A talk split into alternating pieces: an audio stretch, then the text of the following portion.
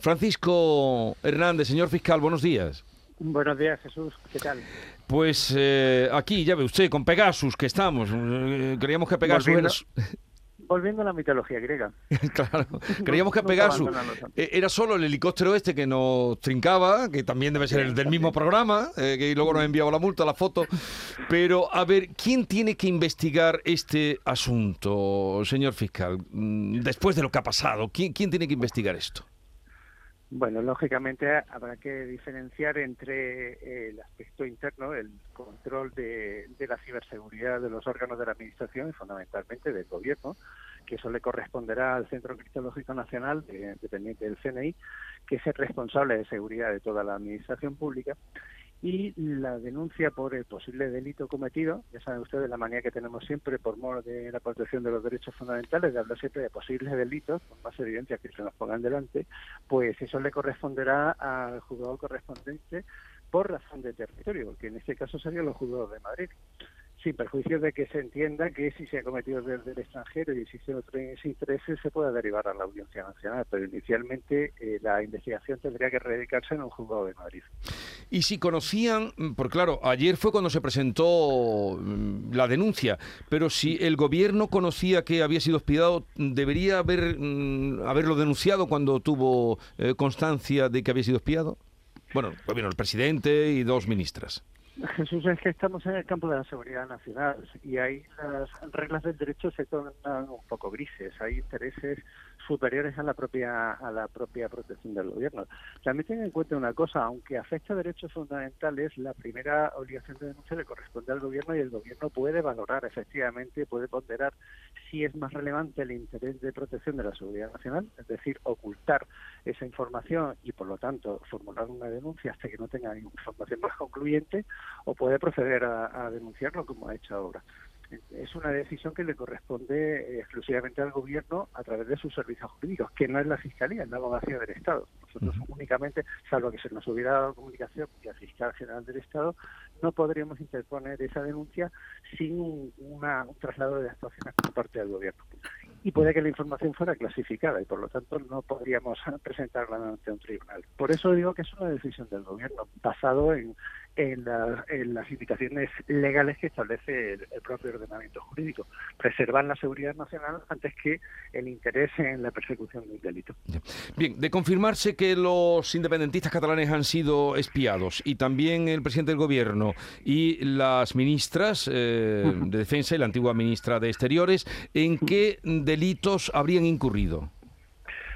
De confirmarse que requeriría, Jesús, un trámite bastante delicado como es la desclasificación de todo ese material, porque tanto, a ver, el CNI no estudia a quien, le, a, quien quiere, sino que está sometido a una directiva de inteligencia que aprueba el Consejo de Ministros todos los años. Es decir, los objetivos de la, del CNI son como, por ejemplo, los objetivos de la agencia tributaria, son determinados por el Gobierno que decide las políticas interior y exterior del Estado entonces nos encontraríamos que todo ese material es clasificado y por lo tanto no puede conocerlo un órgano judicial salvo que el gobierno previamente lo desclasificara. O sea, para empezar no es tan fácil una, investigación judicial en ese campo.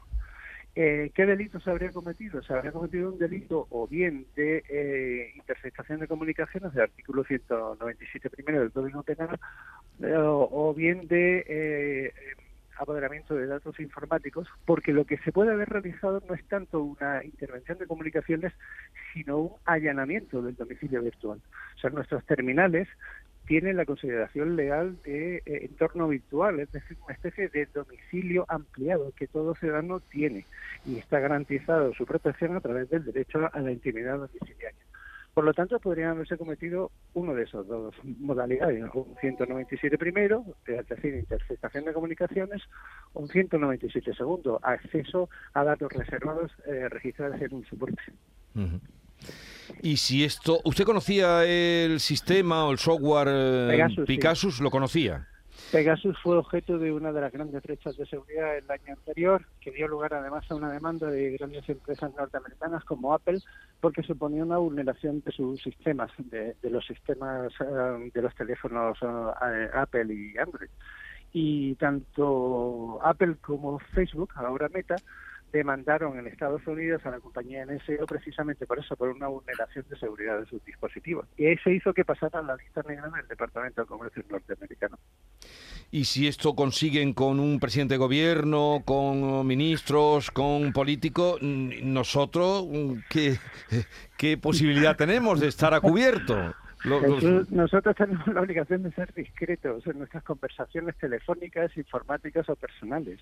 La discreción creo que es algo que debe de, ir asociada a, las relaciones personales. Pero en fin, vamos a ver, sin querer ser cínicos, somos espiados desde siempre. Somos espiados a nivel global desde que terminó la, Segunda Guerra Mundial. La cuestión es quién nos enfía, un bloque u otro. Es decir, todos somos objetos de una intervención global de comunicaciones y algunas personas son objetos de una, eh, de una eh, interceptación particular de sus comunicaciones porque son un objetivo principal y lo, y lo que de ellos se recaba es muchísima más información pero todos somos vigilados, eso es cierto. Pues no lo olvidemos, contemplen eso. Francisco Hernández, fiscal decano de lo penal de la Fiscalía Provincial de Granada y fiscal de Criminalidad Informática, gracias por estar con nosotros. Un saludo y ya veremos qué nos deparan los próximos días. Crucemos los dedos. Hasta luego, adiós. Hasta luego.